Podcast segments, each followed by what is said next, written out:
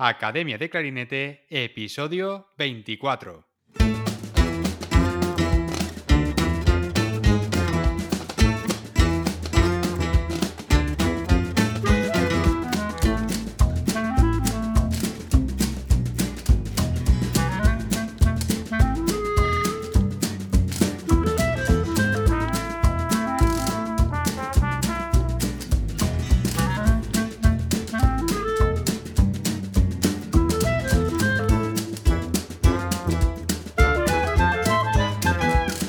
Bienvenidos a Academia de Clarinete, el podcast donde hablamos sobre aprendizaje, comentamos técnicas, consejos, entrevistamos a profesionales y hablamos sobre todo lo relacionado con el clarinete.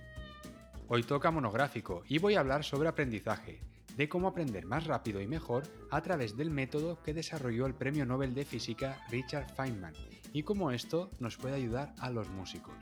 Pero como siempre, antes de nada, academiadeclarinete.com la primera academia de clarinete online para hispanohablantes, donde tienes a tu disposición clases grabadas en vídeo con ejercicios, técnicas, repertorio y todo lo que necesitas para mejorar como clarinetista.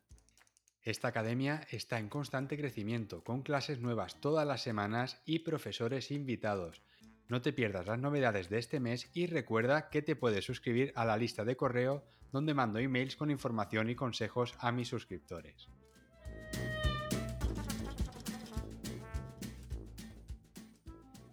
Max Planck fue un alemán premiado con el Nobel de Física en 1918. Cuenta la leyenda que a raíz de este reconocimiento, el científico hizo una gira por toda Alemania dando conferencias. Su chofer le llevaba de un sitio para otro y escuchaba, allá donde iba, la exposición de Planck sobre sus descubrimientos. Un día, por puro aburrimiento, el chofer le propuso a Planck cambiar los papeles. Estaba tan harto de escuchar las conferencias que le aseguró al premio Nobel que podría hacerse pasar por él en la próxima ponencia sin que nadie se diera cuenta. Al físico le pareció bien la propuesta y de esta manera se intercambiaron los papeles. Múnich era la próxima ciudad en visitar. Su chofer subió al escenario y Planck se sentó entre los oyentes con la gorra de chofer. Dio la larga conferencia sobre la mecánica cuántica sin problemas hasta que llegó el turno de preguntas. Ahí fue cuando se puso difícil la cosa. Uno de los físicos asistentes a la charla levantó la mano, tomó la palabra e hizo una pregunta muy complicada, a lo que el chofer, ni corto ni perezoso, le contestó del modo más ocurrente posible.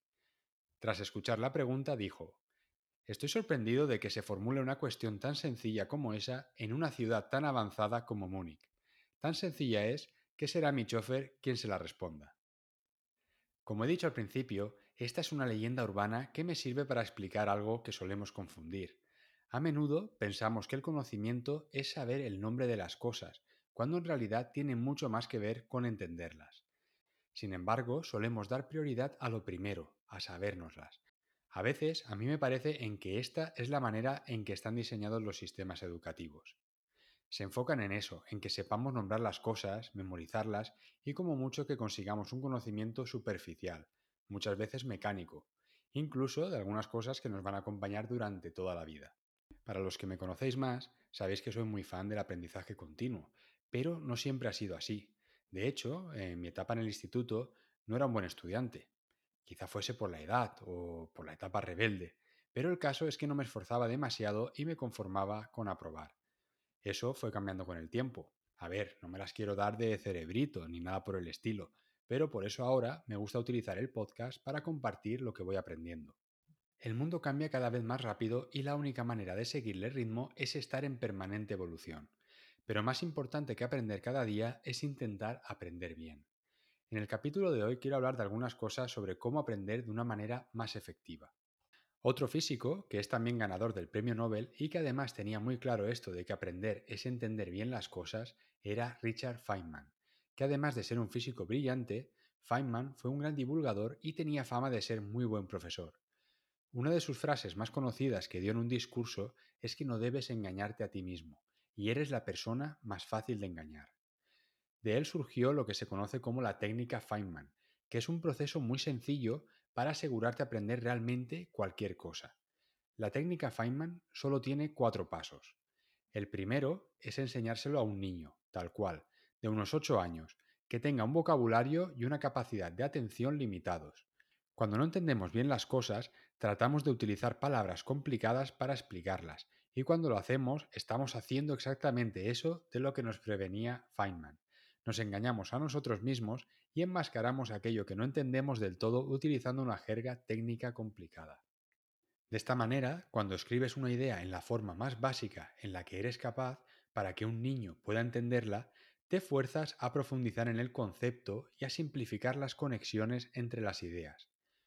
Aquellos puntos donde más te cueste este ejercicio es precisamente donde tienes algunas lagunas en tu conocimiento. Eso es bueno, es una oportunidad de aprender. Ahora vamos a por el segundo paso.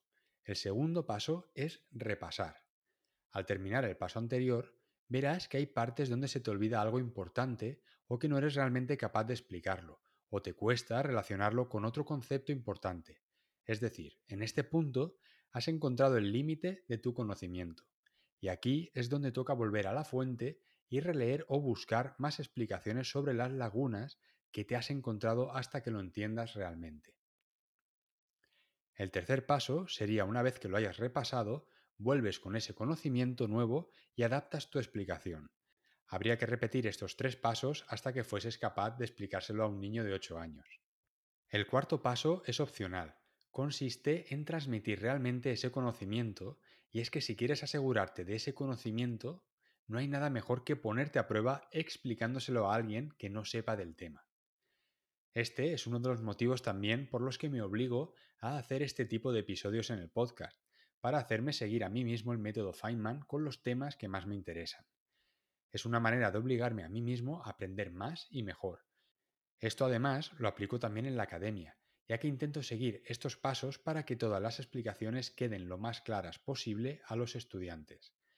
En el proceso de hacerme preguntas, cómo explicar algunos conceptos, preparar los guiones, refinarlos y grabarlo hasta que me parece que podría explicarlo de una manera clara y lo podría entender la gran mayoría. Ahora te voy a hablar del trabajo de una psicóloga que es catedrática de la Universidad de Stanford y que se llama Carol Weck. Ella escribió hace unos años un libro que tiene mucho que ver con esto. El libro se llama Mindset, The New Psychology of Success.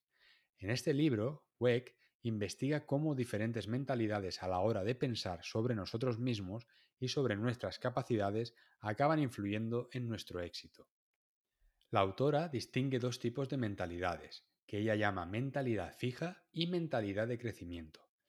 La primera es cuando pensamos que tenemos unas capacidades innatas que al final determinan nuestro éxito y lo que sea que queremos hacer.